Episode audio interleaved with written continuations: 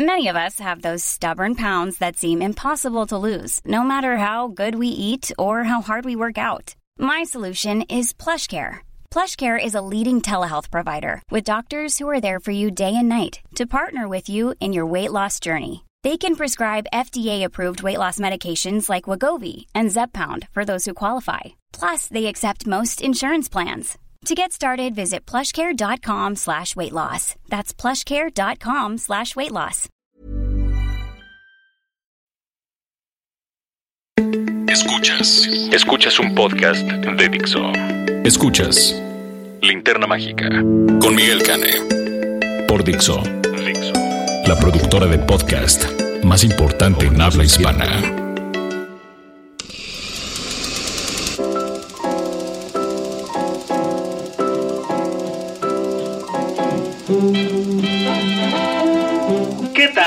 Escuchas que descargan este podcast?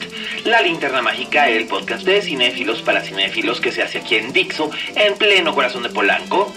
Yo soy Miguel Cane. Su anfitrión en este paseo por algunas películas interesantes eh, del mundo del cine. Y pues bueno, hoy Hoy, hoy, hoy, como dijera Vicente Fox, vamos a tener dos reseñas de la semana, dos, y las dos muy conectadas con el mercado mexicano en Estados Unidos. También tendremos una recomendación doméstica, tendremos a Oye Fuentes hablándonos de una serie apasionante y tendremos un clásico sorprendente. Así es que por favor quédense con nosotros, escúchenos, diviértanse, no dejen de mandar sus comentarios por las redes sociales utilizando el hashtag linterna mágica. ¿Y qué les parece si comenzamos por el principio? La crítica de la semana.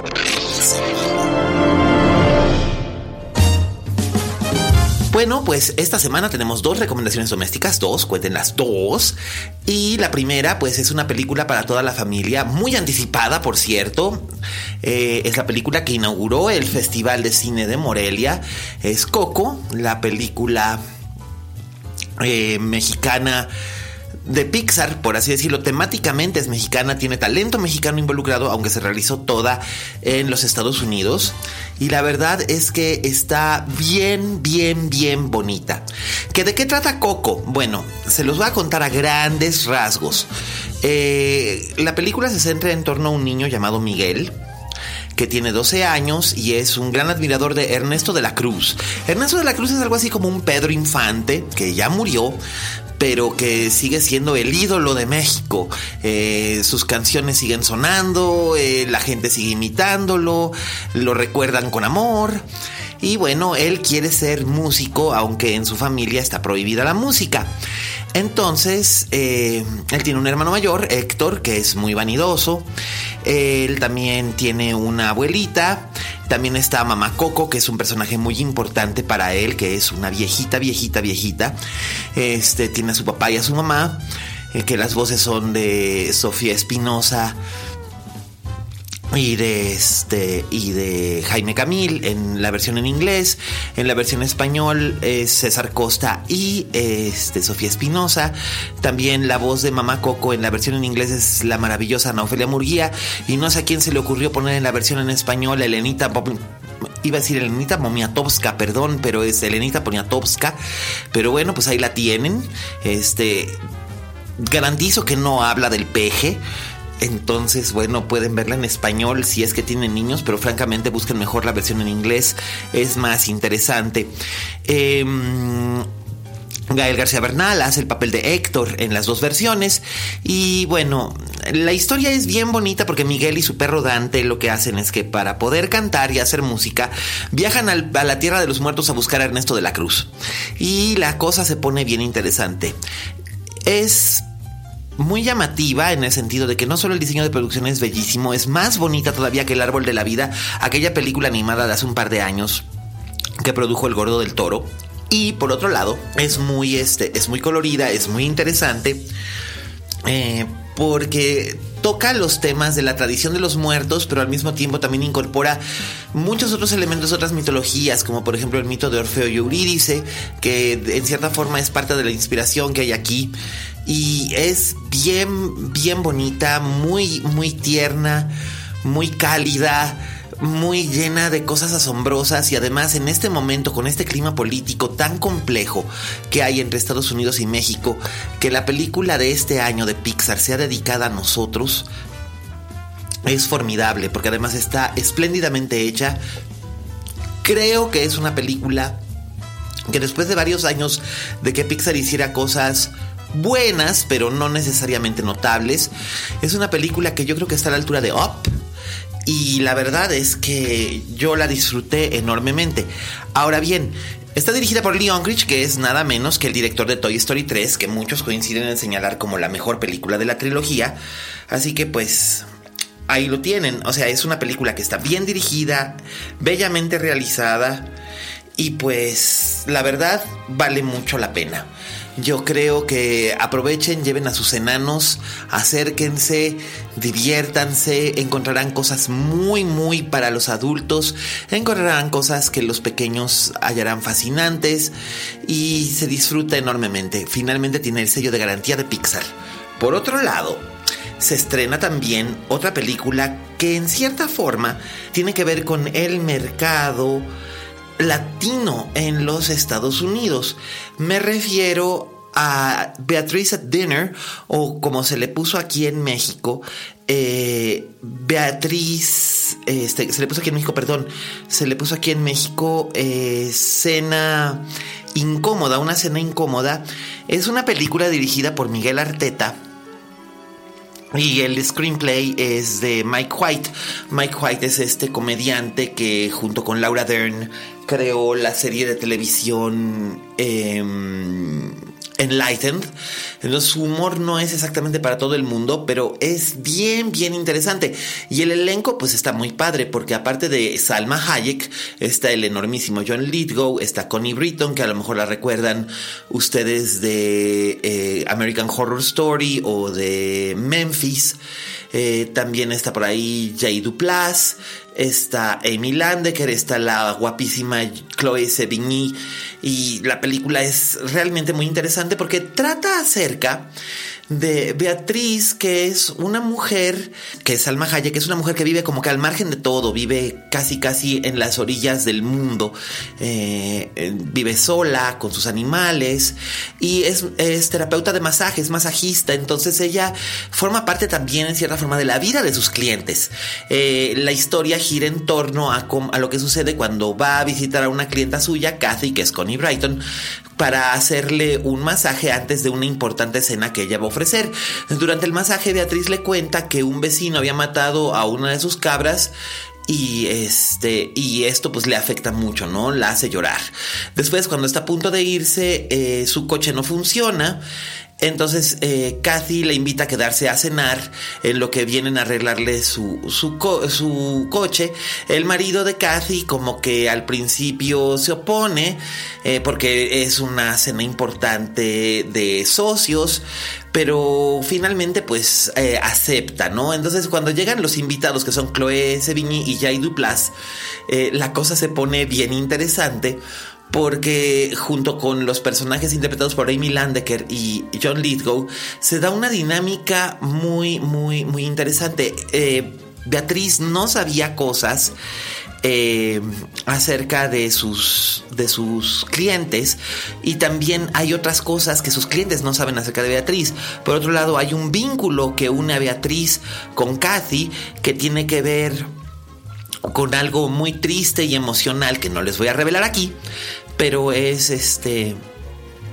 Es, importante cómo se van dando los nexos entre ellas. Y finalmente es una historia acerca de cómo eh, personalidades o personas de otros eh, ámbitos o de otros mundos chocan de repente con el ámbito al que uno pertenece y cómo en cierta forma se tocan estos ámbitos cómo se pueden hacer vínculos afectivos, amistosos con gente que no tendría absolutamente nada que ver con uno. Eh, Salma está espléndida, Probablemente este es su mejor trabajo de actuación en los últimos 15 años. Eh, realmente es cálida, es inteligente, interesante, conmovedora. Eh, Connie Brighton está muy bien. Eh, John Lithgow, por supuesto, se lleva la película en el bolsillo sin ningún tipo de dificultad. No obstante, lo hace espléndidamente y es una película sumamente atractiva, sumamente interesante, muy, muy recomendable. Y de verdad yo creo que deberíamos de darle chance a Salma. Yo sé que Salma aquí en México no suele tener tanto éxito porque la gente tiene esta imagen de ella de que es muy mamona. Eh, personalmente creo que no es para tanto, creo que aquí su personaje es realmente entrañable y creo que... Eh, Beatriz at Dinner o Cena Incómoda, la Cena Incómoda, es eh, realmente muy, muy, muy, muy, muy recomendable. Así que las dos películas, Coco y Una Cena Incómoda, ya están ahora mismo en este momento en cartelera. Así que vayan, véanlas, disfrútenlas. Y pues eh, coméntenme qué les parecieron utilizando el hashtag linterna mágica. Ahora vamos a pasar con nuestro amigo, el crítico de cine más chévere de Guadalajara, Raulito Fuentes, que nos va a hablar del nuevo proyecto de David Fincher, el director de Zodiac, Seven, eh, El extraño caso de Benjamin Button, eh, La chica del dragón tatuado, el The Game y otras películas realmente fascinantes, eh, pues él nos va a contar de qué se trata el más nuevo proyecto de David Fincher que ya está disponible en Netflix. Adelante, Raúl. Oye, Fuentes. Hola, ¿qué tal? Esto es Oye Fuentes, el espacio que Miguel Cane me brinda en la linterna mágica. Yo soy Raúl Fuentes y a mí me encuentras en Twitter y en Instagram como arroba Oye Fuentes. Oigan, pues el día de hoy quiero platicarles de una serie de televisión que me eché en unos tres o cuatro días porque la verdad quedé muy picado. Es la nueva, bueno, ya decir que es la nueva serie de Netflix pues es a lo mejor un eufemismo porque pues Netflix estrena series cada, cada semana. Es de las últimas, es una serie producida por entre otras personas por Charlize Theron, también por David Fincher y dirigió él los dos primeros episodios de la temporada y los dos últimos, o sea que dirigió cuatro de diez episodios. La serie se llama Mindhunter o pues en español le, están poniendo como Cazador de Mentes o algo así.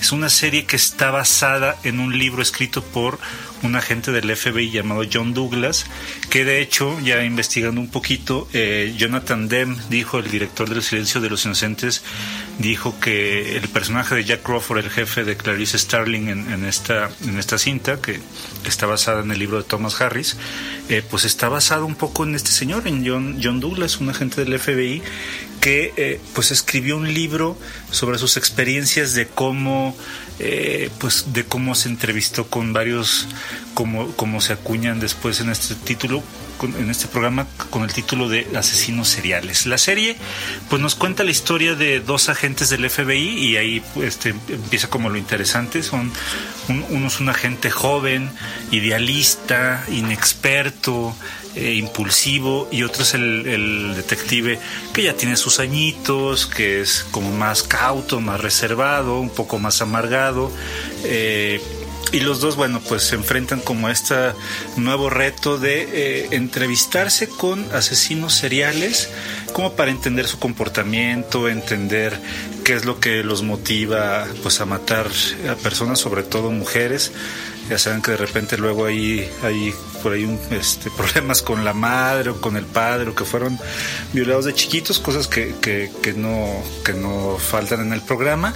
Pero acá lo interesante de, de, esta, de esta emisión es, digamos, el cuidado que se tiene, y no, no, no nomás digamos el cuidado fotográfico de ambientación, porque la serie está ambientada en el, en, el Estados Unidos de 1977, o sea, de hace 40 años, sino los guiones están perfectamente hechos y con esto me refiero a que no hay eh, persecuciones, grandes escenas de acción o piezas acá llenas como de grandes efectos especiales, eh, matazones, no, o sea, creo que las partes más interesantes de toda esta primera temporada suceden con las entrevistas que tienen estos personajes, o sea que es estos momentos en los que ellos hablan, entablan sus, conversaciones para sacarle, digamos, como lo más importante a estos asesinos, es uno de los, de los momentos más padres del programa y también cuando empiezan a discutir entre ellos, hay una tercera eh, pues integrante del equipo que es interpretada por Anna Torp, a lo mejor ella la recuerdas por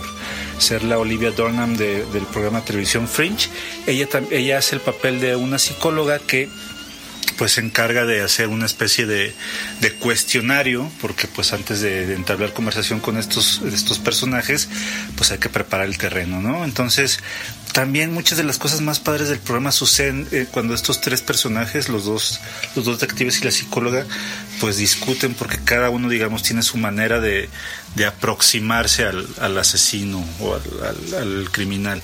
Eh, hay que decir que, bueno, como es una serie que está dirigida por David Fincher, se nota luego, luego, no únicamente en la fotografía, sino en el cuidado que tiene para crear atmósferas. A mí algo que me gusta muchísimo de David Fincher es que desde, desde su primera película, o incluso desde sus videos con Madonna, eh, desde su primera película que sale en tres, se notaba que él tenía una predilección especial por meternos, digamos, al, ambiente del que estamos viendo y se puede ver pues en todas sus películas, ¿no? Lo podemos ver en la cárcel en la que se desarrolla Alien 3, lo podemos ver en las calles en las que se desarrolla Seven, por ejemplo, la suciedad en el club de la pelea, eh, este ambiente opresivo que sucede en la habitación del pánico y sobre todo el, perfecto cuidado de, ambientar una ciudad como San Francisco en la que para mí es su mejor película que es Zodíaco y eh, aprovechando que estamos hablando de Zodíaco esta serie se siente un poco como si fuera una especie de continuación de la, de la historia que, que nos mostró Zodíaco, que es pues este asesino serial famoso de los setentas. Parece que hay un cuidado ahí para, para que sí tenga una especie de, sensación de seguimiento a, esta, a esta película de hace 10 años. Y, eso pues yo creo que es algo que se agradece a los que somos fans de, David Fincher. Eh, en cuanto al trabajo de los actores, pues me, gusta mucho que sean eh, actores que no sean tan conocidos, creo que pues de ahí de, la serie ubico únicamente a Anna los demás pues han aparecido en otras películas, pero, pero más como personajes secundarios. Y, me parece que están muy, muy bien en su papel, o sea, son bastante creíbles. El, este Jonathan Groff que interpreta al, personaje principal, a Holden Ford, eh, le crees que sea un, un chavito inexperto que sea como con esta hambre de, conocer más y que se, se empiece a, poner mal cuando, cuando estos asesinos le empiezan a contar a su vida y la obsesión en él es, es como bastante notable y muy bien manejada. También el personaje de, de su compañero, el detective, que, es una especie como, como, como personaje salido como de Sin City, pero con dos rayitas abajo, es decir, pues sí es rudo, sí tiene, sí tiene como esta, esta rudeza o virilidad que tienen los personajes de Frank Miller, pero también con un gran corazón, ¿no? Porque él tiene una familia y, no sabe cómo, cómo comunicarse del todo ni con su esposa ni con su hijo que tiene como algunos signos de, autismo. Eh, pues nada, digo, la verdad es que me parece que esta, esta serie eh, llegó sin hacer demasiado ruido, tal vez el único ruido que, que haya tenido previo pues es que es una serie dirigida por David Fincher, pero pero quitando eso creo que no sé de alguna manera ha pasado un poco desapercibida y los críticos que la han podido ver creo que se han llevado una una gratísima sorpresa. Sobre todo como les decía por el manejo que tiene que tiene este los guiones. Eh, Parece que, David Fincher en estos momentos ya se encuentra trabajando en la segunda temporada porque como les repito pues sí le fue le fue muy bien con, los críticos. Si no has tenido la oportunidad de, verla pues yo te recomiendo que, empieces ya y, y, si aguantas digamos los primeros cinco minutos porque porque la serie también a pesar de su de que se toma su tiempo en ir desarrollando ideas e en ir desarrollando los personajes creo que nunca es lo demasiado lenta como para que te aburra o para que pierdas el interés. Al menos así me pasó a mí, que sin, sin contar con estas escenas grandilocuentes o, impactantes, siempre te mantiene al, al, filo, esperando, esperando más. Bueno, pues ojalá este, pues ya si has visto la serie, pues la comentemos juntos para que me digas qué te parece, si estás esperando como yo la segunda temporada. Y pues nada, te agradezco muchísimo tu atención. Yo soy Raúl Fuentes y a mí me encuentras tanto en Twitter como en Instagram como arroba oyefuentes. Hasta luego. Escuchas. Escuchas. Linterna Mágica. Gracias Raulito, ya saben ustedes, Oye Fuentes, arroba Oye Fuentes en todas las redes sociales. Eh, realmente síganlo, vale muchísimo la pena, es un espléndido, espléndido crítico de cine y además es un ávido colector de Funcos. Em, bueno, pues ahora qué les parece si vamos a nuestra recomendaciones domésticas.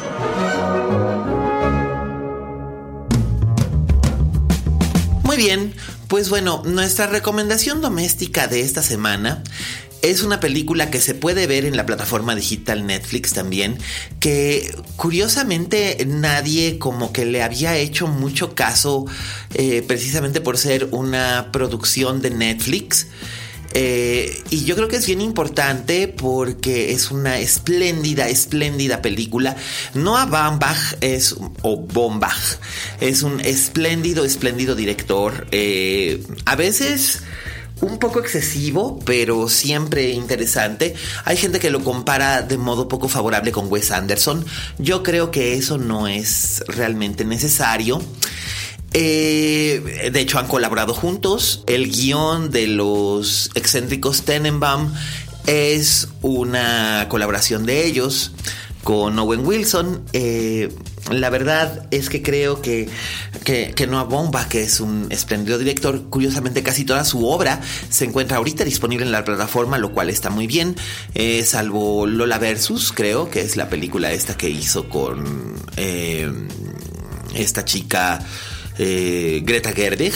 Eh, por lo demás, es muy interesante. Está su primera película que se llama Kicking and Screaming, que es maravillosa, es de 1995 y es espléndida. Está Margot en la boda, está The and the Whale. La verdad es que está bien, bien, bien, bien bonito eh, lo, que, lo que se ofrece de él. Y la película de la que les voy a hablar es su más reciente trabajo, que la gente como que eh, piensa que porque Adam Sandler sale en ella no es una película buena. Y déjenme recordarles que Adam Sandler ha tenido buenos trabajos en cine. Eh, baste recordar Punch Drunk Club de Paul Thomas Anderson.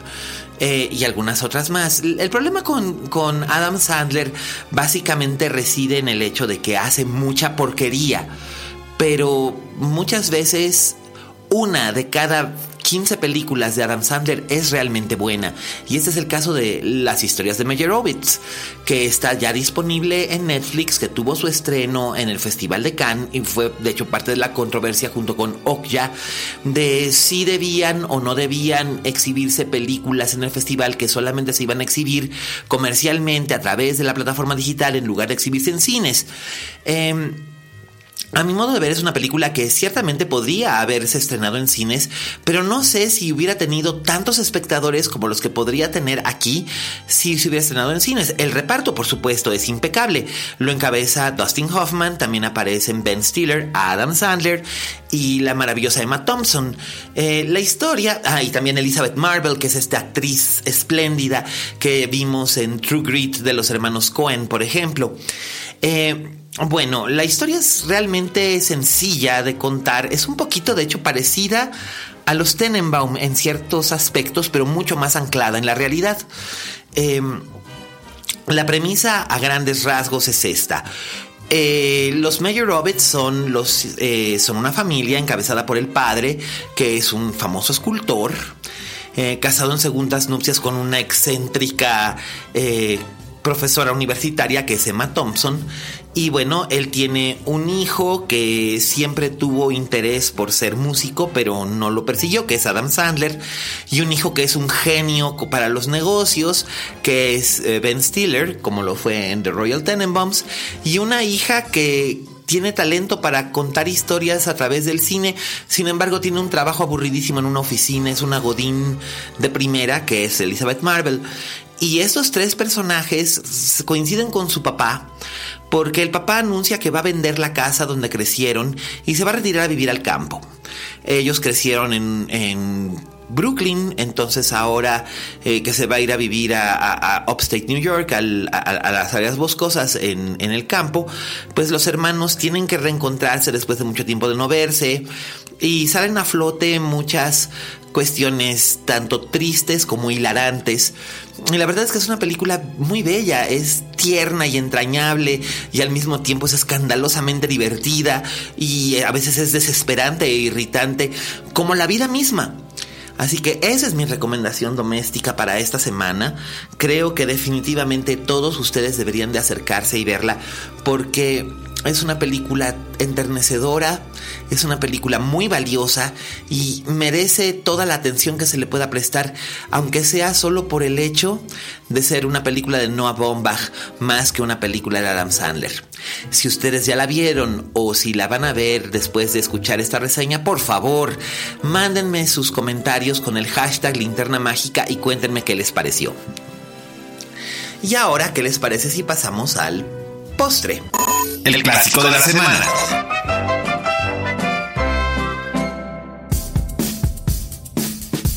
Bueno, eh, hay muchos clásicos de la semana, este, de los cuales se puede, se puede hablar, pero la verdad es que yo ahorita ando encantado, pero de veras encantado con que hayan rescatado precisamente en Netflix, hayan rescatado una de mis películas favoritas de, de los años 80 y que se sigue viendo igual de bien que en ese momento. Yo siento que sí ha envejecido bien. Y por supuesto eh, me estoy refiriendo a lo que es una película que en su momento se consideró de terror o se vendió como una película de terror.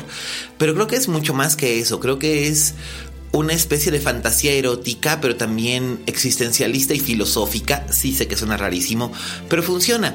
Por supuesto, el director es Paul Schrader, que es el versátil, polémico y controversial director de filmes como... Em, bueno, escribió Taxi Driver, eh, dirigió American Gigolo, eh, dirigió también eh, The Walker, que es una espléndida película con Woody Harrelson, dirigió la muy fallida The Canyons con Lindsay Lohan, pero bueno, ahí el problema fue haber aceptado llevar a Lindsay Lohan en un papel en el que pues, no pegaba para nada. Francamente, eh, Paul Schrader es uno de los directores más interesantes que dio esta generación de los toros salvajes y los Easy Riders. Y creo que en cierta forma La marca de la pantera es una de sus películas más eh, comercialmente accesibles y al mismo tiempo es muy, muy, muy, muy bella y muy personal. Eh, la película es protagonizada por Nastasha Kinsky. Now that's a name from the past. Es esta bellísima actriz de origen alemán, hija del actor Klaus Kinski. Eh, que también tiene, eh, la mamá era de origen sirio, entonces ella es una mezcla muy interesante de, de, nacionalidades. con este rostro bellísimo. Ella se educó en Francia. muchos la recordarán tal vez como Tess en la versión fílmica de Roman Polanski de Tess de los Durberville. Em, y es em, una historia, em, una manera muy elegante de narrar una historia que ya se había contado antes. Eh, Cat People es una película de los años 40 dirigida por el enormísimo Val Lewton, que era uno de los grandes maestros del cine de terror de la época de la, de la Segunda Guerra Mundial, eh, que trabajaba con muy poco presupuesto, pero hacía cosas realmente memorables e interesantes y muy intensas. Y en este caso se traslada la historia, en lugar de ser la ciudad de Nueva York en los años 40, es la calurosa Nueva Orleans en los años 80, es el verano de 1981, que, que es cuando se filmó la película. Em, la historia gira en torno a dos hermanos, eh, que son Paul e Irena. Paul es interpretado por Malcolm McDowell, el de las eh, Naranja Mecánica, y Irena es interpretada por Nastasha. Y bueno, en esta En esta historia, eh, ellos han estado separados todas sus vidas. Él es como unos 10 años mayor que ella.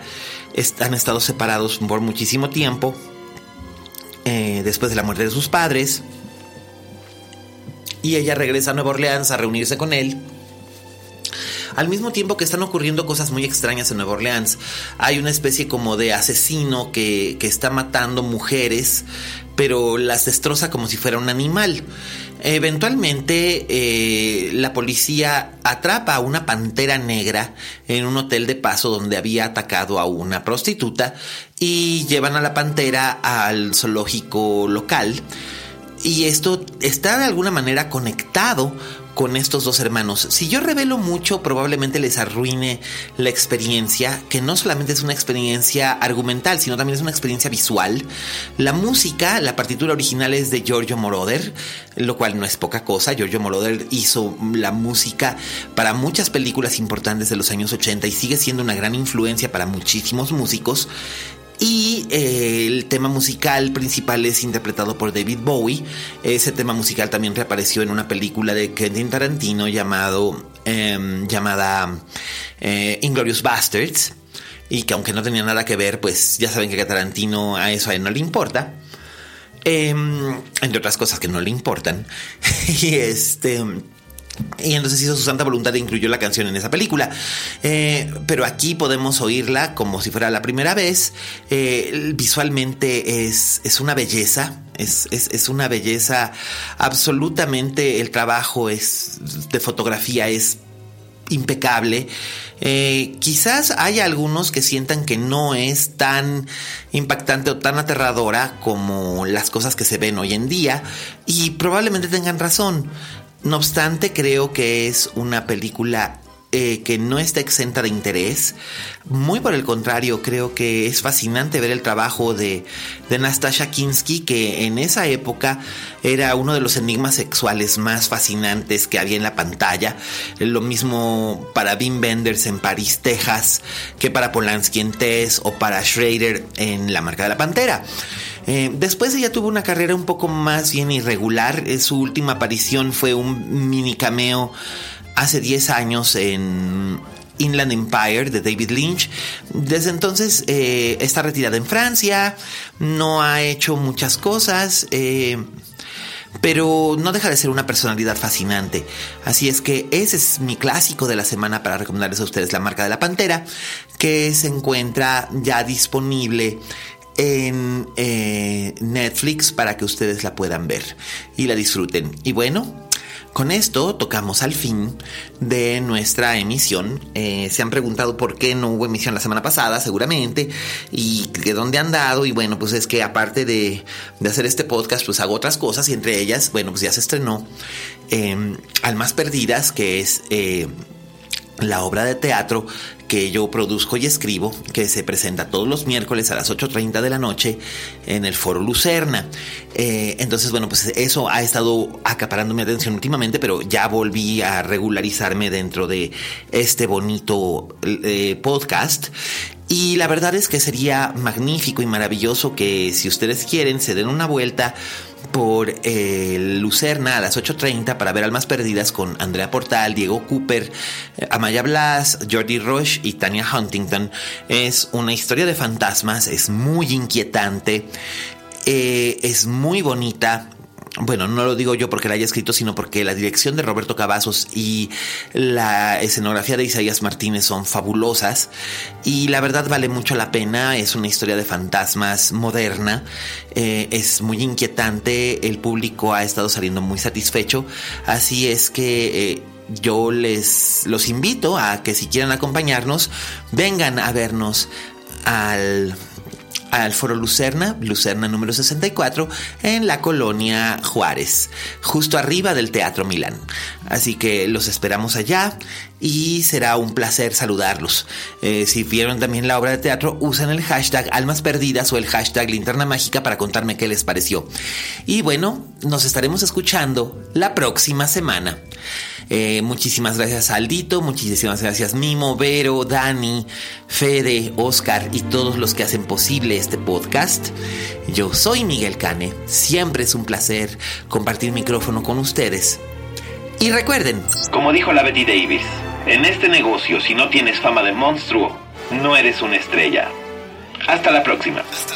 la próxima. Dixo presentó Linterna Mágica con Miguel Cane.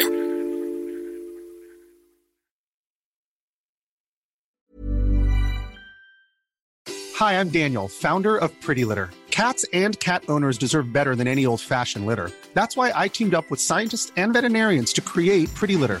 Its innovative crystal formula has superior odor control and weighs up to 80% less than clay litter. Pretty Litter even monitors health by changing colors to help detect early signs of potential illness. It's the world's smartest kitty litter. Go to prettylitter.com and use code ACAST for 20% off your first order and a free cat toy. Terms and conditions apply. See site for details.